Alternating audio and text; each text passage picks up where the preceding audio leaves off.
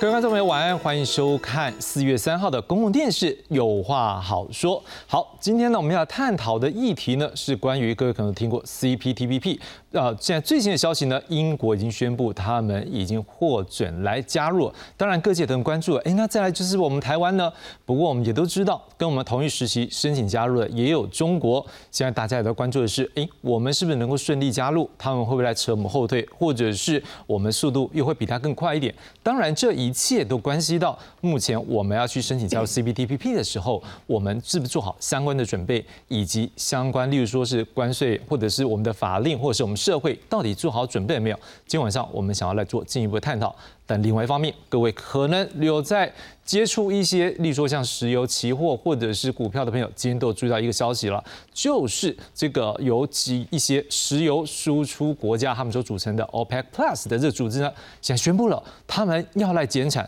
为什么呢？这看起来应该是他们不希望这油价来下跌。不过我们大家可以进一步探讨，就是说当这个油来减产。各位都知道，经济学的角度，供给减少，在这需求假设没有变状况下，它的价格是会增加的。好，所以这价格增加，想必会对国际经济或国际的产业环境带来一个影响。那对我们台湾呢？我们都知道，我们对能源的进口是有相当的依赖性的。这样的一个状况，对于我们国内未来，不管是我们的产业，对我们的经济，乃至于对我们的通货膨胀，会不会有所影响？今天晚上我们要来深入探讨。介绍今晚来宾，第一位要介绍是中央大学经济系教授邱俊荣邱老师。志雄好，各位观众大家好。第二位介绍是台湾大学国际企业系副教授卢信昌卢老师。主持人好，各位观众大家晚安。第三位介绍是中经院 RT 呃 WTO 及 RTA 中心的资深副执行长严慧欣李老师。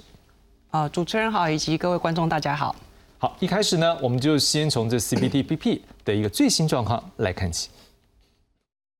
从申请加入到确认加入，花了大约两年时间。英国终于获准加入 CPTPP，现在只剩下最后的行政程序。不但创下首个非创始成员国的先例，也是英国脱欧以来签署的最大规模贸易协定。CPTPP 现有成员国包括日本、加拿大、澳洲等十一个国家，大多都是我国主要的贸易伙伴。目前申请入会国包括台湾、中国、乌拉圭、厄瓜多以及哥斯达黎加。也让外界都在猜台湾与中国谁会先加入。你提到台湾申请这个加入 CPTPP 的问题，我们坚决反对任何国家同台湾进行官方往来，坚决反对台湾加入任何官方性质的协议和组织。有学者认为，英国入会接受高标准检视，对台湾来说是正面讯息，因为国内半导体和工业产业供应链整合具有一定优势，执行层面上较为可信。反观中国，许多方面都不符合 CPTPP，希望避免官方过度影响自由市场的规范。但也有学者认为，碍于国际政治，台湾先加入仍有难度。国际的这些经贸组织哈，很难避免说会有一些政治考量在里面哈，完全是以经济的考量来。呃，做决定哦，这个是难度是很高的，因为国际政治嘛，它就是这是一个很现实的问题。杜巧霞指出，在国际政治上，中国相对强势，可能遵循 WTO 模式。中国加入之后，台湾才能以个别关税领域名义加入。记者朱凤竹、吴其昌综合报道。好，回到现场，我想各位可能也很关注的一点就是，如果要加入 CPTPP，目前已经有一个案例在前面啊，就是英国，他花了将近两年的时间来达成这样的一个目标。我想先请问一下严老师，就你的观察，这一次英国申请加入的状况下，你有没有看到一些部分是可以供我们接着要来申请这些相关程序的时候有一个参考，或者是说比较心理成功啊，修花行桃两后，等下怎样攻五三米台阶来画心目？好，我我觉得英国现在可以顺利加入呢，它展现一个最正面的讯息给台湾的，就是这些 CPTV 国家呢，面临在呃，即便在美中对抗之下，他们觉得对于新入会国，他们要求的高标准的这个水准是依然维持在这个高标准，他们没有要放低任何的标准，因为英国即便是一个我们觉得在世界上以及一个一个非常自由的经济体，但是它仍然花了两年来进行谈判，特别是英国实际上已跟这个 CPTV 其中总共十一国嘛，它已经。经跟九个国家是有 FTA 的关系之下，这些国家对他仍然要求很高，花了这么多时间跟他谈判。那我觉得这个对台湾来说是一个正面的讯息，就是台湾的准备好这个程度呢，会让这些国家对台湾未来的这个谈判上或者接受度上面会更顺畅。好，老师讲到这部分，我们先来看一个东西，我再请严老师再帮我们进一步来说明，因为你说大家应该是一个正面的消息，我们先把一些背景我们先理解之后，再来帮我们说明一下。好，各位观众朋友，我们做一个整理哦，来，我们来看一下这跨太平洋伙伴全面进步协定很长了，我们就简单称它叫 CPTPP。好，我们希望能够加入，我们先来了解它的背景。来，二零一八年十二月三十号生效，目前有十一个成员国。来，我们分析一下有哪些：日本、加拿大、澳洲、越南、纽西兰、新加坡、墨西哥、秘鲁、汶莱。智利、马来西亚在二零二一年有提出申请的国家，包括英国、中国，还有我们台湾。我们是以台风金马个别关税领域这样的名义来提出申请。好，各位好消息，就是三月三十一号，英国成功加入。哎，再来，我们有没有机会呢？好，不过呢，这英国的部分大概 CPTPP 将占它全球的 GDP 是百分之十五以上。好，那在台湾入会的部分呢，挑战与机会，我们来看一下哦。因为台海政治复杂性，主要国家对于我们申请呢，都目前看起来感到公欢迎，表示欢迎而已，而没有到支持。我们要继续努力。不过目前来讲，我们已经开放美国的来住忌口，也解除了日本福岛食品的禁令。好，对我们来讲是一个有利入会。好，那在中国的部分呢？我们看到中国干预这个国营企业，而且它的政府呢滥用补贴跟 CPTPP 的规范抵触，地缘政治也提高了它加入的意愿。好，那现在呢，它可能也参与数位经济协定谈判呢，来展现它的决心。我想先请来严老师，你刚刚说。正向的部分指的这种是说，因为我们相对是一个比较民主嘛，或者是我们比较自由的一个贸易，所以是不是这部分你会觉得比较正面，或者是怎么样来解读？那当然，我们已经分析的就是我们台湾跟中国两边，我们关注我们有没有机会能够先进去，因为大家如果先进去，我们一开始会有点害怕。这这两个部分是来帮我们做一个解读一下。好，第一个我刚才说英国加入的正面讯息呢，实际上呃不是纯粹从所谓民主制度的价值，这个当然是现在的主流没错，但是呃 CPTPP 自毕竟还是一个经贸的联盟，所以它强调的还是自由开放的程度。那台湾在这一块实际上准备的程度是很高的。好，所以英国想象征的是说台湾的这个愿意降关税，然后愿意做服务贸易投资的进一步市场开放，那这个的准备程度实际上是足以让这些国家呃就是相。信说台湾是有准备好可以加入的。那至于说中国或者是两岸的呃同时申请这件事情可能的干扰呢？呃，我们确实会观察到是有这样的一个疑虑。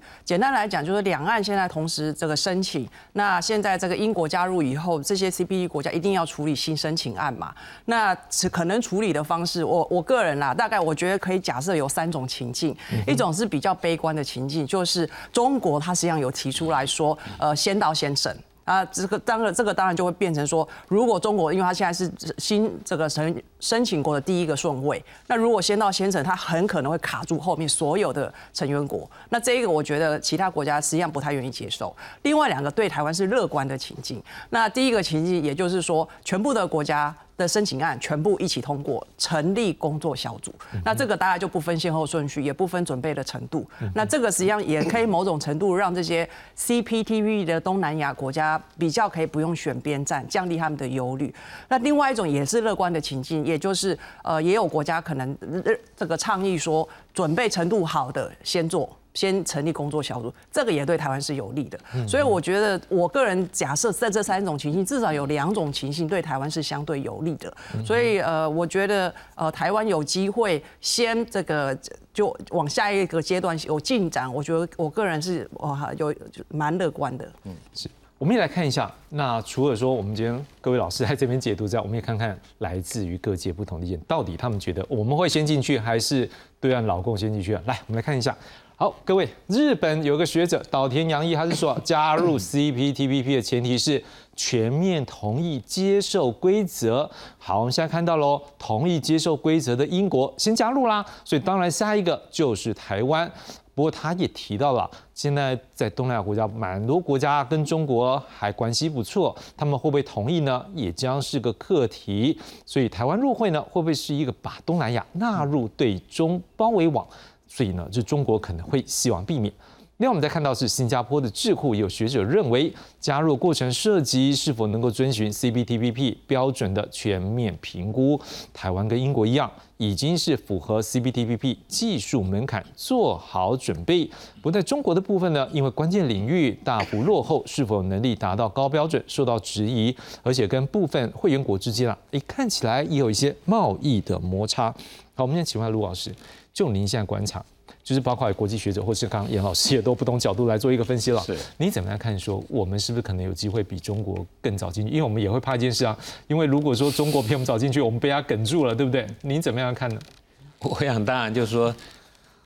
能够比大陆早进去，对台湾绝对是一个正向的消息了哈。因为第一个，整个这个呃 CPTPP 哈。呃，主要的成员国其实台湾都是他们的贸易的重要对手，同时也是呃制造的这种重要投资去处哈。譬如像英国，我们在欧洲的这个投资哈，其实在英国是占着我们的首位哈。所以这里头有蛮多属于对台湾而言是把过去的努力跟成就哈，借由 CPTPP 的平台去做一个串整啊。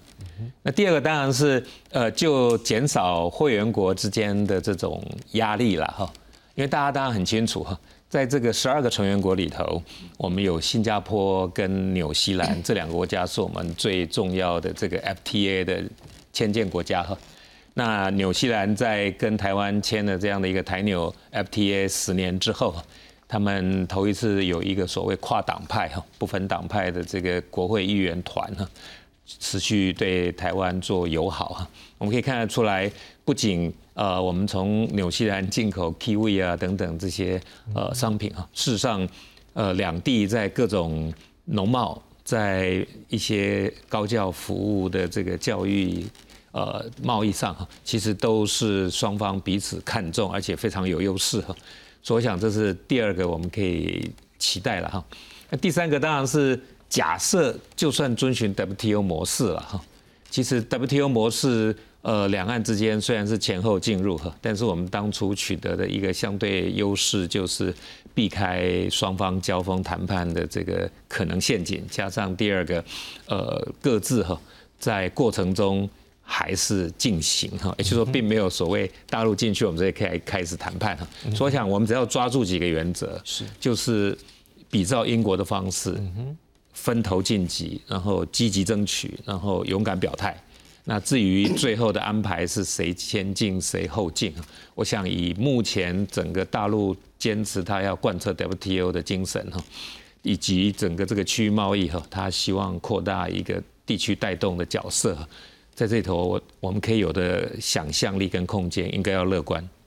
老师，我先讲一下，因为不管是我们之前在聊到是说台美。的协定，或者是任何这样的一个关税方面或贸易协定的这样的一个组织，我们都会思考一个问题：是我们的企业在这个申请的过程当中，一定会有人听到说这个对我来讲不一定有利。我不知道您怎么样看，说国内的企业在这样的一个申请的过程中，是不是也开始会有一些担忧？所以他们可能也会开始有一些抗拒，或者是说这个部分是不是应该政府在这段时间也不是一天两天了，是不是已经开始做好一些相关准备了？您怎么样来？观察，或者是你有分析到一些现象吗？啊，这个部分哈，倒是我们可以观察到一个重点，就当英国脱欧之后哈，事实上最紧张的国家是日本，因为日本在欧洲主要的制造在地制造都在英国，比如像尼桑汽车哈，所以他们非常在乎持续能够从英国免关税或者便宜的方式进入欧洲市场。那台湾在这个上头其实有类似英国的这种情况了哈，毕竟我们大家都很清楚，包括像苹果公司在内哈，他们在大陆的主要组装出口还是相当程度依赖台湾的这个供应哈跟合作，所以我们要去努力抓取，就是说，的确，在尤其像农产贸易哈，不用怀疑了哈，台湾对越南一定是戒慎恐惧哈，因为毕竟两地的。气温各方面的农产的近视，但是越南又这么的便宜哈。可是，呃，台湾作为一个东亚重要的一个中间材料的供应者哈，以及我们有大量的台商在整个东亚地区做生产投资哈。其实不管是日本，不管是这个呃澳洲哈，其实相当程度上跟台商做某种合作。呃共进的这种情况是有的。所以我觉得政府就是在这个上头，必须要主动把那些受益的厂商带出来的同时，好好的救潜在受害的这些厂商的恐慌。我们能够逐步以呃短中长程的方式来做设计，怎么样在短程里头。充分掌握他们的损失的可能性，然后我们有对应的这个补救安排。怎么样在中层借由强化厂商体制哈，然后能够取得这个厂商在未来有进一步重新产生竞争力的想象。是。那长期来讲，假设以台湾的这个整个这个这个阶段水电啊各方面的工业区的争夺都很激烈的情况下，我们就有必要安排部分产业退场。我想这个部分的职责不能逃避，因为我们很清楚的看到哈，譬如像我们在中部地区的某些传统的这些加工制造业，是。那从整个陈水扁的第二任一路到今天，其实我们前后透过各种反倾销税，透过政策补贴，透过整个国内市场的这种销售管道的拓殖，嗯哼，其实我们已经持续了十六年的努力，是，但是还是有一些产业是上不来的，所以这个部分我们要心里有准备。短期的安抚，中期的培植跟转战，以及长期的引导退出，是这三个部分都要做。是为什么要谈到这一个呢？因为。政府不可能说，我今天去申请这个申请好玩的，你不可能说申请进去之后，到时候发生的局面是我们没有办法接受，或者哎，这个反而对我们经济不好。所以这个部分到底政府做好准备没有？我们来看看政府官员的说法。来，我们先看到是经济部长王美花，她说我们一定会积极接触各个会员国，希望我们台湾能够排上相关的议程。嗯，看出来很有信心。经贸办总谈判代表邓正中他说。目前并不知道台湾跟中国的申请案哪个会先处理，不过我们准备好了，希望未来可以进到市场开放谈判阶段。外交部长吴钊燮说，到目前为止，没有任何国家表示不支持。不过，会员国在接受台湾入会以及面临中国可能报复的过程当中，会更谨慎权衡。中国外交部发言人毛林。好，当然这每次都这样讲啦，坚决反对我们加入任何官方性质的协议和组织。好，我请问邱老师，你之前在国发会担任过的副主委，就你的了解，你觉得政府现在到底做好准备没有？像刚才卢老师语重心长，哎，都短中长期都可以建议，你觉得五雷准备不？呃，就准备这件事情来讲哈，其实没有绝对的哈，只有相对。那我们知道，其实现在呃申请入会的国家，除了我们中国，还有很多其他国家，譬如说像乌拉圭、厄瓜多、嗯哥斯达黎加等等这些国家哈。呃，我念完大家就知道啊，相对来讲，我们应该是准备最好的。我们这个经济体啊，下来是比较呃，一来是相对自由哈，二来是无论我们在法规制度面哈，向来都比较上轨道。所以如果从客观的角度来讲哈，我们现在的确呃，这个就其他国家来讲，我们准备的程度相对是比较好的哈。那跟英国比较接近哈，这个是比较乐观的。但为什为什么说没有绝对呢？其实刚刚大家也提到了，呃，就刚像卢老师讲的，我们还是有一些产业可能会受到伤害啊。啊，我们呃整个国家的就某些产业来讲，关税还是高嘛，哈，那到到时候势必会呃面对这样的这个呃被要求哈，特别是农产品的部分哈，所以你说要说有没有准备好呢？我大概觉得是这样子，就是说呃准备敲门的那个部分大概准备好了，但是后续呢，其实还有很多的谈判，就像刚刚慧心谈到，我们即使呃开始成立工作小组进行谈判以后。英国都还要谈两年，哈，所以你可以想象啊，里面还有很多的这个细节，哈，不是现在说呃准备就可以准备好的，哈。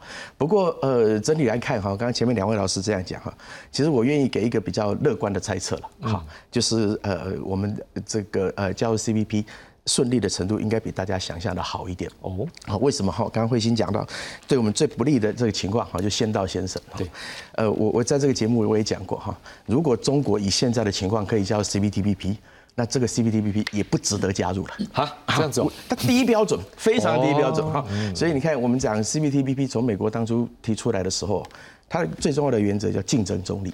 白话文讲叫公平竞争。好，你看美国到才三天前才公布一个这个报告，哈，才讲中国到现在为止还持续以不公平的方式提供它的企业呃竞争优势。所以到目前为止，你也看到美国现在还要联合 G7 的国家哈，来对抗中国的经济霸凌。所以你看到在全世界哦，你在讲到经济霸凌四个字，或者讲到强迫劳动四个字，它等于就是中国的代名词了。好，那不要忘了哈，这个呃，就经济霸凌这件事情来讲，呃，它完全不符合公平的标准之外，那你也可以看到啊，呃，全世界这个你看到 CPTPP 里面，当初哦最早提出来，他刚呃志雄说他是从呃二零一八年开始嘛，它的前身就是 TPP。TPP 当初美国在提出来的时候，在奥巴马的时候提出来的时候，其实大家看到它那个内容啊，非常高标准，哈，非常高标准，里面包含了呃很多在传统 FTA 里面不会谈到的部分，譬如说我们刚刚讲到的劳动，好，我们台湾现在的状况，我们都不能保证说我们已经符合这个呃 CPTPP 的劳动这个专章的这个规范。更何况是存在那么呃严重强迫劳动问题的中国哈，所以呃当大家的 image 是这样，而且这个问题在全世界变得越来越严重，你看到呃这个包含呃过去对中国相对友善的，不要说是英国、澳洲了啊，你看现在德国，它现在都改变它的对中政策，嗯，所以也就是说现在这个中国的这个情况啊，呃它的整个。状况其实并没有改善。好，那我们要回到奥巴马当初提到的时候，你看到这些专章的内容，你看一个国营事业好了。好，为什么有国营事业？奥巴马自己到最后都承认了，这个 TPP 当初的设计哦，是为了要卡中国的。虽然美国后来在退出了，但是绝大部分的条文都现在遗留到这个 CPTPP 来，所以它其实是非常非常高标准。就像慧心讲的，英国即使这么自由化了。好，你说在劳动人权各方面都已经这么进步了，他还要花两年的时间。好，你非常难想象哈，如果呃中国要加入啊，以现在的标准哈。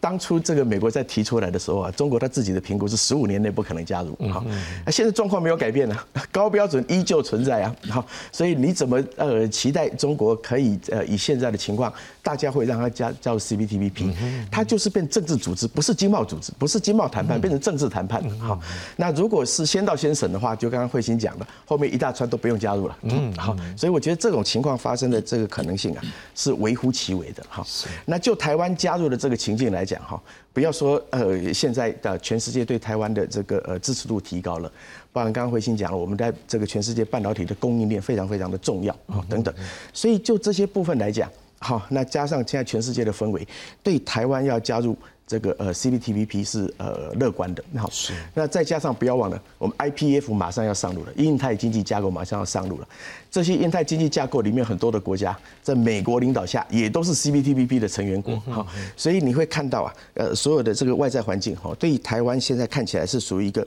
比较乐观一点的状况哈。那我也讲一点小故事，呃，我刚好在大概前一两个月啊，遇到这个呃澳洲驻台湾的副代表哈，呃那时候大家如果还有印象，澳洲化的总理之后啊。对台湾有点不太友善，哈，那我就特别问他这件事情，哈，那他就呃也给我保证，他说哈，呃总理讲的话哈，大概意思就是说大家听听就好。澳洲呃本身还是非常支持台湾加入 CPTPP 的哈，所以整个氛围来看哈，所以呃现在的情境可能比起三年前要来的更乐观一些，所以我愿意比较大胆的给一个呃预测，是我们加入的呃乐观程度啊，应该是越来越好的。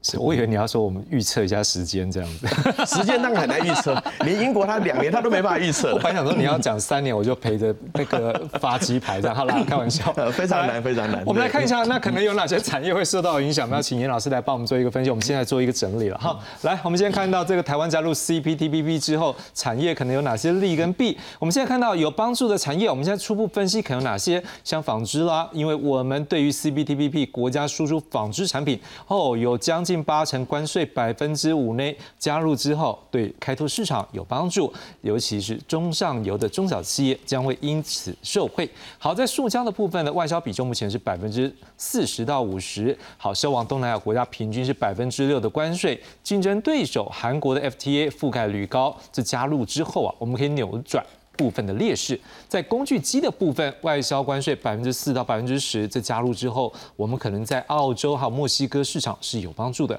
当然有得必有失啦。好，刚才已经有老师提到农产品，目前呢这高关税保障产业一千五百四十二项的农产品里面有超过八成是瞌税，而且针对稻米、花生、红豆等等十六项是实施关税配额，另外有十四项实施特别防卫措施。食品加工业部分呢，目前。呢是内销为主，到时候可能会面临像是日本食品加工业的竞争。好，在汽车业的部分呢，外销的汽车零组件业者影响有限，不内销为主的整车组装业者以及相关的零组件影响最大。我想请问严老师，因为关税这个概念，我想但也要请您告诉。观众朋友，关税是什么概念？它是不是一个保护我们产业的概念？好，那今天进入到这样的一个组织后，是不是可能关税我们有得有失嘛？也要有一个改变的时候，您怎么样看？说有哪些产业可能因为这样的关税的降低会受到影响？有哪些产业也因为我们去到别的地方，我们得到比较低的关税，我们会有所帮助？你怎么来解读？是不是让观众朋友也来做一个了解？好，第一个我想要先补充一下，刚刚有呃有其他的呃这个学者有提到说，我们可能会有先中后台的 WTO 模式。我要讲的是三十年前。呃，对不起，二十年前跟现在的时空实际上是有很大的差别的，所以先先中后台不会在 CPTP 这个模式出现，因为呃，这个中国实际上已经不是一个受到欢迎，不是被这些国家所信赖的这个经济体了。好，所以我要我想要先离析这些事情。那但是会不会因为中国不能加入，他去操作其他的国家来背个台湾的这个申请案？这当然是会有有这个风险存在。是。那那至于说个别产业呢，我觉得目前我们所看到的。我觉得呃，政府应该要准备的呢，应该就是说，我们过去长期以来在准备很久这个 TPP 到 CPTP，那但是我们过去呃是比较。琢磨的都是在这些制度法规的调整。那这至于说降关税，这个降关税的意思就是说，譬如说我们现在呃有一些农产品，我们的平均关税大概是呃可能十六 percent 左右。好，那刚刚有那个主持人有举例的，像汽车，我们大概有十七点五的这样子一个关税。那未来加入 CPTPP 之后呢，因为 CPTPP 的是高标准，它基本上要求所有的会员九十九 percent 到一百 percent 最终都要零关税。那所以就是台湾。加入之后，我我们现在农产品现在有这些关税，让进口产品必须要卖到台湾来，要苛征这样的一个呃十七点五的 percent 这样的一个关税呢，未来可能就是要逐步最后要到零 percent。好，所以就是说，呃，外国的产品卖到台湾来，它未来不再需要额外增加关税，那它就用它的价格，用它的品质跟台湾的本地的车子来国产车去做竞争。所以这个当然就是关税拿掉以后，国内产业。的一些产品，当然这个竞争的压力会比较大。可是我觉得不能只单纯看这一个层面，我们必须要看的是台湾的产品有没有出口去跟人家一较长短的能力。我们实际上是有的。所以单单我们即便我们常常会讲说我们的农产品好像很保护很高，然后好像比较弱势，实际上我们的农产品出口到 CPTV 这些国家，这些国家是台湾农产品的出口市场。像比如说我们的毛豆出口到日本，就是一个我们很重要的农产品。兰花也是。那这些实际上在目前我们都面临的是，这些国家都给我们科比较高的关税。像我们的毛豆，我们在日本，我们要跟泰国面临是六 percent 的关税。可是如果我们现在的呃这个关税可以拿掉的话，实际上对我们的毛豆业者是一个可以一较长团，就很好的一个契机。所以我觉得就是说，政府在跟人民众说明的时候，我觉得要开诚布公。关税这一块过去可能比较少琢磨，因为呃政府会觉得说，我们可能到真的要进行谈判的桌的时候，我们再来讨论这件事。可是我觉得产业需要比较长的时间去了解这。件事情，那这个东西，而且呃，产业需要时间来，可能要去调试。我个人觉得啦，就是说，不论产业会不会在这一波的这个开放过程当中，可能会有一些冲击，可能需要一些调整。但是台湾政府，或者是说我们全民，应该对准备 CTP 这件事情，应该是义无反顾。甚至要孤注一掷，因为我要讲的是说，CPTV 应该是我们现在台湾可以去参加的这种经贸组织，大概是最有机会的。这个机这个一个场合了，其他现在 WTO 因为实际上是进进这个进展非常缓慢，RCEP 实际上是台湾不可能在没有任何政治代价之下的情况去参加，因为它是在中国主导，对，它在中国主导之下，而且东协国家也会怕中国会担心有一些这个一中的原则，所以 CPTV 是台湾现在最好的机会。那我们实际上也需要 CPTV 这个这个这个市场来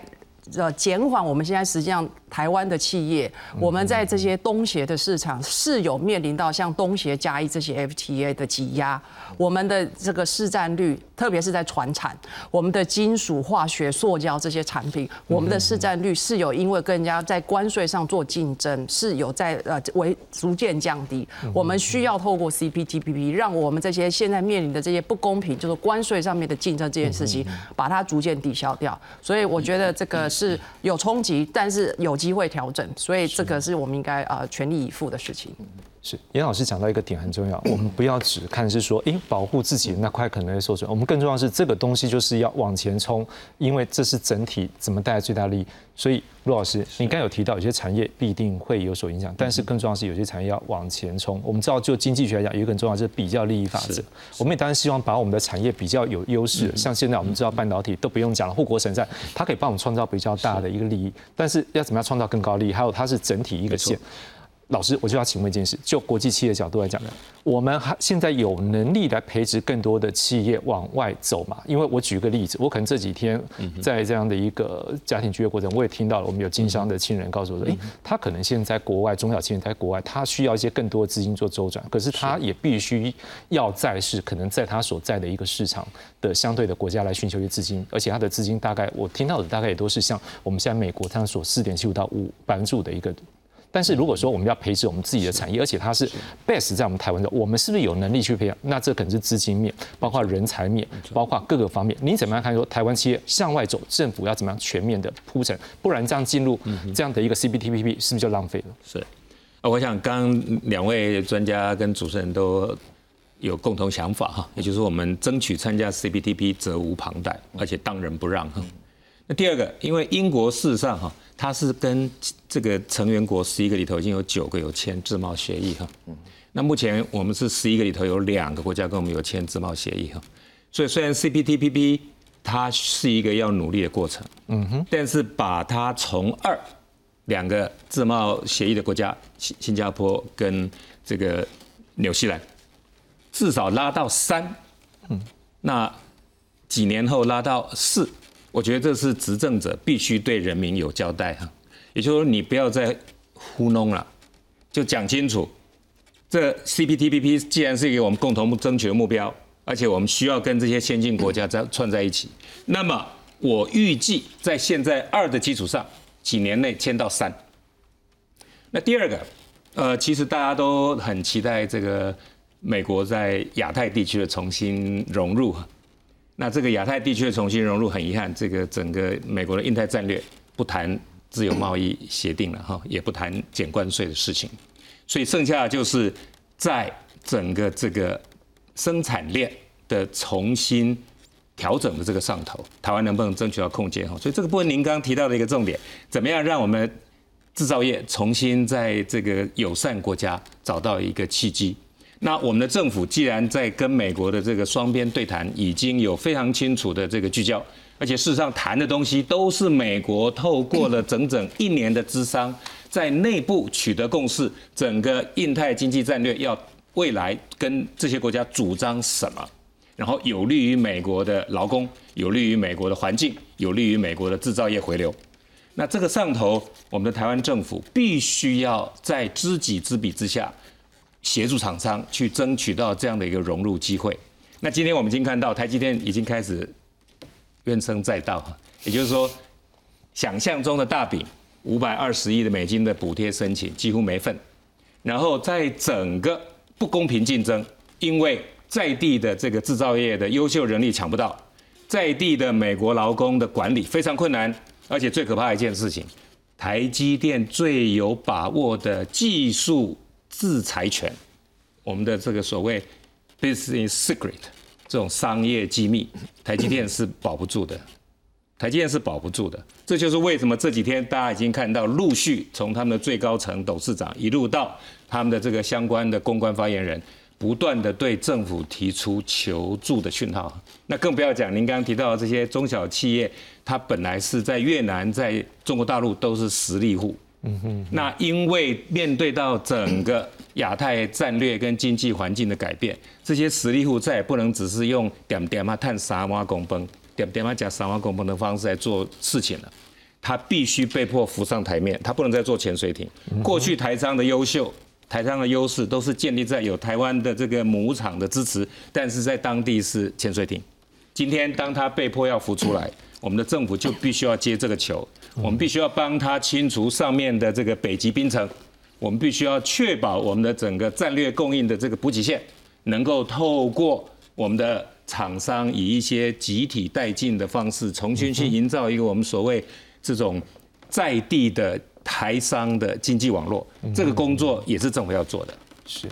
当然，就是我想陆老师已经帮我们起一个头，就是说企业未来整个转型，那是整个国家也可以整体规划。我想请问邱老师，邱老师，我们还记得在前几年那时候，呃。比如说那时候我在台语台我们在做节目，我们一直在访谈的时候聊到一个经济，台湾缺少终端的产品，所以你说最大的利益部分我们没有拿到。好，那但是我们也看到一件事，这段时间很快在疫情的过程当中，我们看到的是这个产业链因为国际的一个疫情我们控制好，所以我们在国际的供应链上，我们看到一个重整的一个契机。我想问一下，有没有一个可能的机会，是我们现在 CPTPP 这过程当中，我们做一个转型，我们做一个努力？那原本不可能东西，是不是有可能在这个过程当中，我们的整个产业的一个整合，可以带动我们甚至可以到最终端的产品的一个输出，能够获得更大利益？另外一个很重要的是说，这样的一个大企业或者是一个大型产品的一个输出之后，有没有可能把这些利益再转回到台湾？可能我们一直在讲内销，这内部可能就是以服务业为主的社会，因为不能说这些大公司赚到钱，我们在这边可能一般的民众可能在生活上面，例如说薪水上没有提高，可不可以跟我们？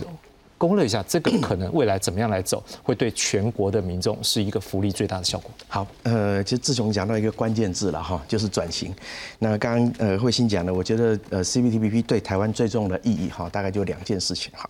第一个当然就是呃为为什么我们这最近这几年国家整个要积极走出去哈，嗯，某种程度我们过去哈，无论或是经贸或者投资方面。跟中国的依存度实在太高，比例上来讲实在太高，所以无论是新南向也好，或者是呃 CPTPP 也好，哈，都是台湾去跟全世界做更多连接的一个努力，哈，所以这个大概也是在经济上一个很重要的意义。第二个就是刚刚志雄呃讲到的哈，就是呃怎么样在这个背景之下去引领这个呃台湾经济转型，哈，那有两点我可以先谈一下哈。第一个刚刚提提到农产品，好，这很有趣，我们先谈农产品，再回来谈其他的。呃，当初哦。这个日本在加入这个 TPP 的时候是非常非常犹豫的，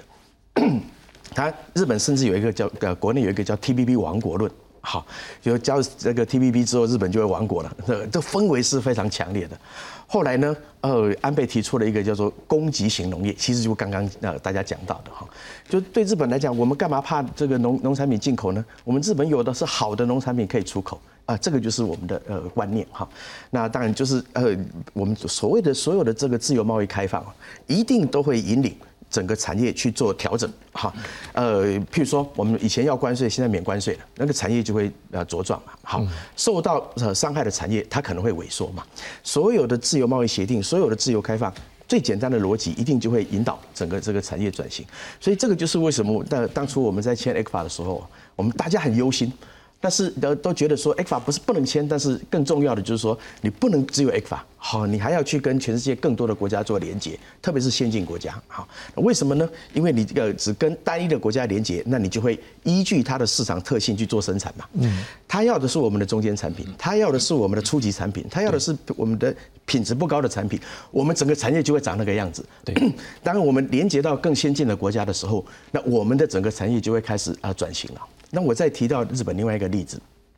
日本当初后来要加入 T 呃 TPP 哦，安倍除了是他当然是口才非常好，然后去说服这个呃国内的各种呃声音哈。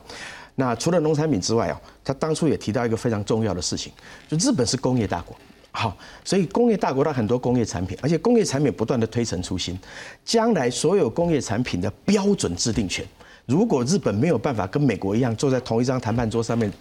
将来日本所有的产品都会被人家牵着鼻子走啊，这个是非常重要的。那对台湾来讲也是这样。我们除了是工业产品大国之外，刚志雄提到的，我们整个国家的这个产业发展，将来可能制造业的比重会慢慢的减少。呃，我们将来很多的，你看大家现在正在这个智慧城市展刚结束嘛，哈，所以大家更注重我们的整个软体产业的发展，智慧应用哈，各式各样的智慧应用的这个产品的发展。这个东西就更需要这个呃参与国际标准的制定，所以这个东西对呃我们要参与这个 CPTPP 来讲，它意义就更重要了。跟日本非常非常的类似啊，所以我们必须要能够跟这些主导的大国，能够在同一张桌子上面去谈这些标准。那这个东西就是刚刚志雄谈的，我们产业产业是不是可以借着这样的这个机会哈，去做一个呃转型升级哈？我想这个是非常非常重要的道理哈。那当然刚刚提到的就是呃除了这个以外。还有一个非常重要的呃影响，可能是这样。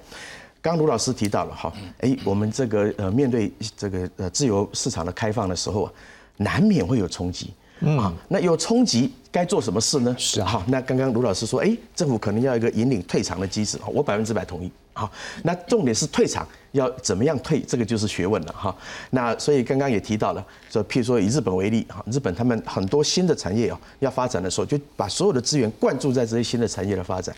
对于一些相对已经没有竞争力的产业，它要不然就是让贤哈，让给台湾、韩国、东南亚的国家去，要不然就是对外投资，好移到东南亚去生产。那对我们来讲，事实上日本的这个模式有一个非也是一个非常重要的参考。刚刚大家也提到了，很多台商的经营的部分嘛，那这个东西要去布局。好，那最重要的就是有投资保障协定。那我们现在台湾呢，跟呃这个呃其他国家签投资保障协定的比例相对来讲是相对少，而且也是很久了。哈对呀那但是不要忘了，在这个 CPTPP 里面还是有这个投资保障的呃专章在的哈。那这个对台湾整个产业，无论是要往前走，或者是比较落后的产业要去做呃转移的这个投资布局的时候，CPTPP 也提供了一个非常好的这个管道和保证哈。要不然我们的到海外去投资啊，大家都怕，都不晓得这个如果没有投资保障协定会发生什么事情。所以在这个加入 CPTPP 以后，我们的台湾到很多国家去，在投资保障上面就有这个相对的保障，那个对我们整呃加速整个产业，无论是往前走，或者是呃去做一个呃退场的规划，都是非常非常重要的事情。好，那当然对于台湾来讲，刚刚志雄最后提到。呃，对内需，好对呀所以我大公司赚钱，我们没有赚到，没有用啊。我们应该这样讲哈，为什么呃过去的内需不好？哈，呃，或者是大家薪水不高？对啊其实很大一部分呢，就是受限于我们原本的产业结构。好，我们就在旧有的产业结构下面哦，我们都只能尽量的去生产中间产品。就刚刚志雄讲，没有我们没有最终产品嘛，中间产品很难赚钱，都是标准化的、低价抢订单的。哦，那这种模式，那你透过这种模式，那当然对我们来讲，我们当然只好过去啊努力的聚焦在这种呃这个中间材的生产。如果这种生产模式、这种产业结构可以被改变的话，我们去谈薪水提高，或者是我们内需提高，那才有意义。好，那所以我刚刚讲的就是 CPTPP 其实提供了这样的一个机会，也许大家看的没有那么远。但是它也许呃，也许它比较间接，但是它长远来讲，对台湾的整个呃产业的转型啊，譬如说举个例子来讲，将来如果我们出口的主力不再是这种呃靠低价呃抢订单的这种呃中间材制造业。诶，我们就可能有更高的附加价值。嗯那你透过这个方式，才有可能让这个薪资整比较有明显的提高哈。那否则我们现在谈这个，大家呃这个呃这个低薪，大家都听起来都非常痛苦嘛。所以透过 CPTPP，如果可以呃变成台湾转型的一个契机的话，我们将来要谈内需，要谈薪资提升，才会比较有希望哈。这个也许比较长期，但是就刚刚像刚刚慧心讲的，这个对台湾来讲是值得孤注一掷的事情。是，我想这是一个契机啦，因为我们可能过去以来，因为我们的政治还有国际这样的一个关系、外交关系，我们事实上是被压缩的。但是我们台湾人的创意，我们的一个中小企业的一个动能，这好像应该得到一个公平的对待的时候，我想这是一个机会。但是可能后面我们还可以再谈这个问题，因为我们的政府真的还可以来帮助我们的企业，甚至我相信有一些年轻人有那创业的概念啊，这是有可能在全世界他去发光发热，这是一个契机。我们后面也可以来继续关注。另外一个我们要来关注是说，各位，我们既然跟国际贸易这样子一个接离的关系这么近的时候，各位今天有一个很重要的新闻，就是 OPEC Plus 他们油要来减产，当然这价格就增加了。我们都知道，我们对于这个国际能源输入的这个依赖度很高呢，所以像之前我们可能会关注说，诶，油跟电到底应不应该涨呢？还是就是继续维持这样由相关单位来做一个吸收呢？这都是值得我们后续来关注。我们先来看看这则报道。俄乌战争爆发至今已经超过一年，而且战事仍未停息。虽然主要国家持续扩大对俄罗斯的制裁，俄国也有反制的措施，但我国中央银行就示警，中国未加入制裁俄罗斯的行列，让两国经贸与金融往来关系密切。人民币已经逐渐发展为欧亚大陆北部的区域性货币。虽然短期美元仍是主要准备通货及国际支付结算系统的核心，但为了避免受到美元的钳制，各国央行可能朝多元化通货方向重新配置其外汇存底，美元全球通货主导地位也可能受到威胁。这场战争哈，我觉得其实最大的获利者可能是中国，因为中国没有加入制裁嘛。对。俄罗斯呢，因为它还是有那个资金的需求嘛，好，所以它会折价把它的原油卖给中国。其实对中国来讲，它如果能够低于市价，再把它卖出去，它它就可以套利了，让中国它有比较强的经济实力，所以它的人民币。好，诶，慢慢的在市场，大家就会接受。如果哈，它慢慢的取代美元的这个影响，那当然美元在市场上的需求就会下降了。央行指出，从美中贸易冲突到俄乌战争，以及主要国家与俄罗斯相互制裁，地缘政治紧张情势正加剧经济零碎化的风险，也干扰能源与大宗原物料供给稳定性以及全球供应链的运作，导致企业成本上升、通膨控制困难。沙地阿拉伯以及 OPEC Plus 其他成员也在周日意外宣布每日减产超过一百万桶原油，此举给全球经济带来新的风险。之前俄罗斯每一天就已经减产五十万桶，这一次如果再加上沙地阿拉伯再减产的话，就等于今年是需求增加了三百万桶，但供给基本上没有增加，反而会减产。也就是说，今年的供需缺口会更大。所以从沙地阿拉伯开始减产那天开始，我想国际油价最近虽然在从去年大概呃第四季到现在为止大概就是七八十块，但接下来油价上涨的可能性就越来越高。学者认为，原油减产恐带动一波油价上涨。而且油价涨上去之后，除了通膨因素外，还会让食物类的价格及美元上涨，并带动生活物资、交通、其他相关商品都涨价的话，对一般民众消费恐怕是雪上加霜。记者为陈昌推报道。好，回到现场，我们现在整理一下，到底这内容是什么呢？我们来看一下。好，来，我们先看到是石油输出国组织与伙伴国 OPEC Plus 呢，在四月二号宣布，从五月开始到二零二三年底自愿减产。目前看到的那个数字叫做五月起要再减产一百六十四点九万桶每天，再加上原本的十月就已经宣布了两百，现在加起来是三百六十。而俄罗斯在三月开始就先减产，各国目前大概自愿减产的数量，我们看到少话大是阿曼的四。四万桶多的话，各位看到沙地阿拉伯的五十万桶，还有俄罗斯的五十万桶。好，那整个我们就目前来看的话，全球石油产量前四名，美国、沙地阿拉伯、俄罗斯跟伊朗。各位，我们看到在这一个组织里面，我们光看到沙地阿拉伯跟俄罗斯加起来就是少了多少？一百万桶，五十加五十嘛，那你美国呢要去稳定这样一个价格，你要增产多少呢？可是要增产不是一天两天的事情。我们现在看一下 OPEC 呢是有十三国是由沙地阿拉伯所领导，但 OPEC Plus 呢？这部分呢，目前看起来还有十国，然后由俄罗斯来领导。好，总之呢，在这样的一个减产的状况之下，各位经济学很简单就告诉我们，价格会涨了。所以事实上，刚才在国际不管是期货，之像美股这个盘前的时候，都已经看到一些指数或一些股票因为这件事情出现了变化。我想先请问严老师，你怎么来分析这件事情对国际还有对于我们国内的冲击或影响？好，呃，我们看到这个 OPEC Plus 减产呢，它当然啊，可能它实际上啊，它现在只是呃进一步要要这个要提出说它要减产，它是从去年实际上就已经开始了。那这个当当然就已经呃让这个美美国这跟这些石油的生产国也产生很多的不不愉快。那因为美国认为说，它呃需要去这个呃全球要有比较低的油价，最是是要让这个经济复苏的情况可以支持这个经济复苏啦。然后另外一个，他也希望这个比较低的油价不要让俄国俄罗斯可以在这个从中赚太多的钱。是。所以美国是有它的策略存在。那现在这个，但是呃像欧 OPEC Plus 或者像这些呃以沙地阿拉伯为为首的这些 OPEC 国家做这些减产的动作，很显然就会打破美国的一些呃策略。那不过接下来它可能会的呃影响的幅度。度呢？我觉得呃就要进一步观察，就是说呃，因为如果全球对于石油的需求大增，那它这样减产就会很明显的推升这个能源石油的价格。可是如果经济的复苏不如预期，特别是我们现在所看到的中国的复苏呢，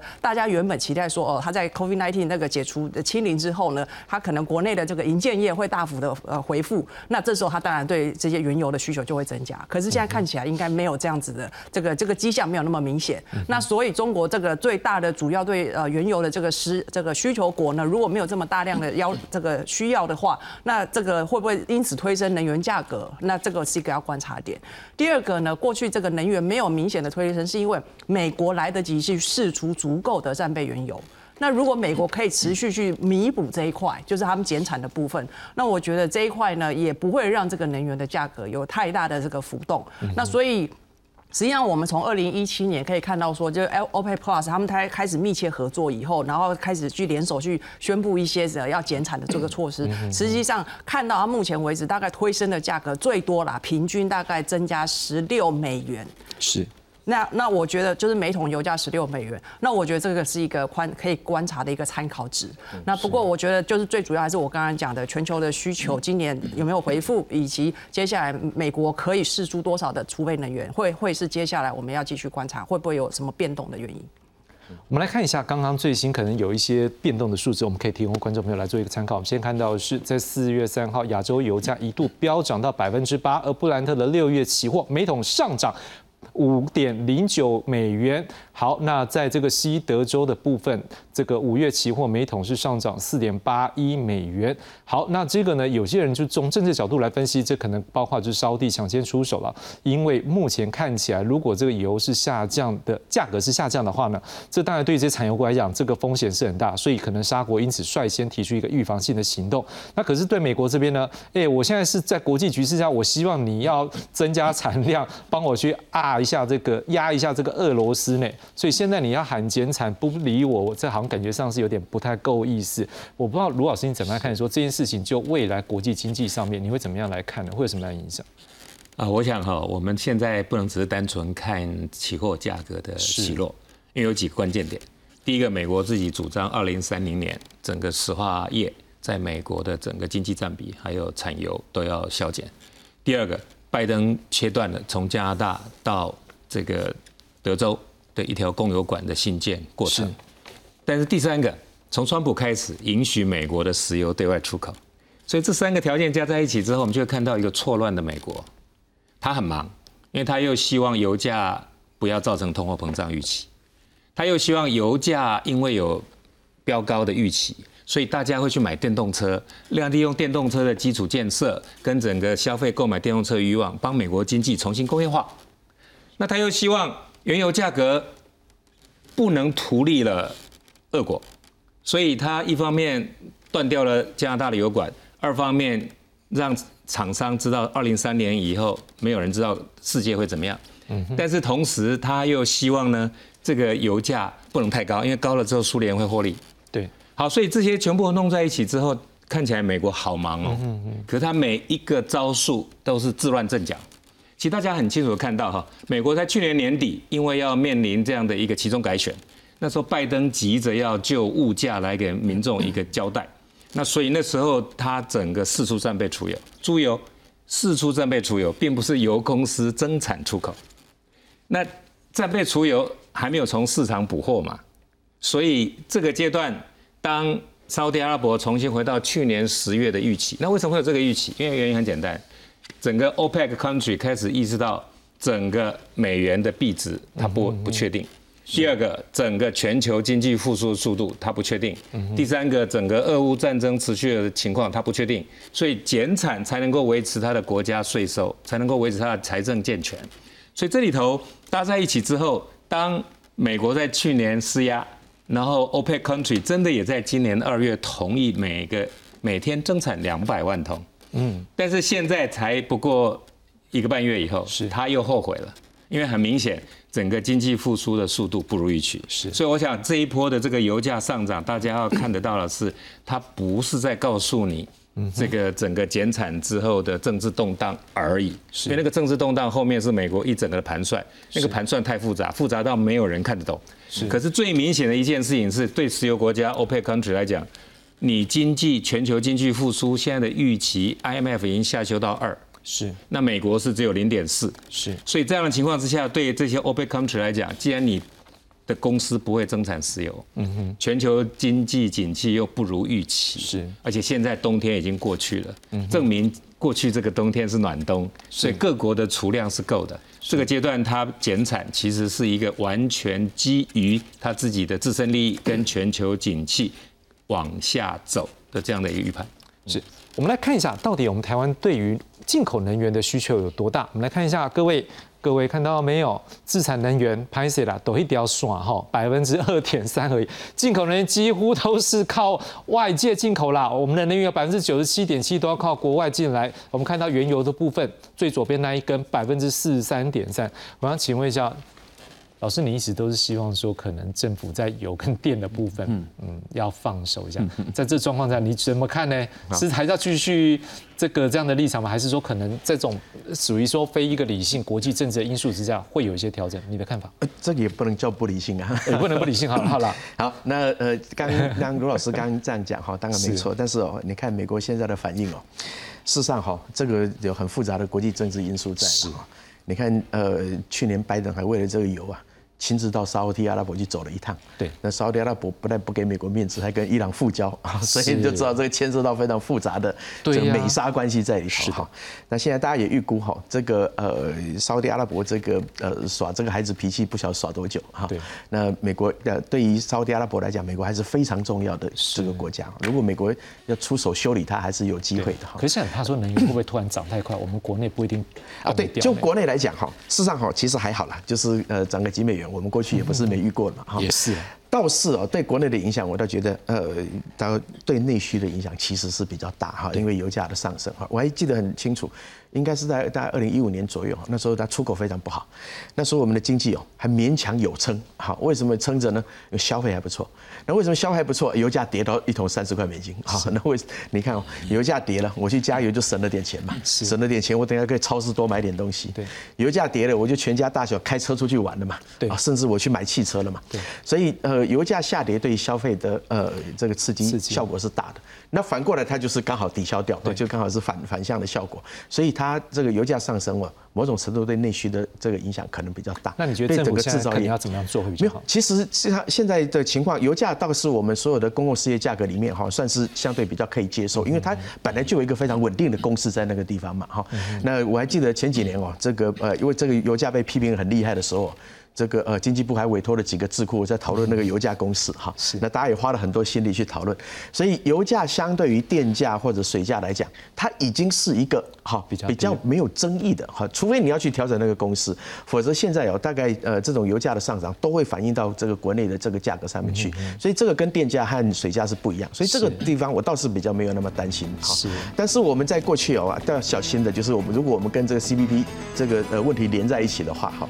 我们这个国家常常保证我们的这个，特别是油价要维持哑铃最低价这件事情，哈，恐怕会被人家觉得说你是不是真的有呃真的这个自由经济是完整的哈？为什么你这个政府可以控制这个价格在亚力最低价？啊，这个呃，其实就是。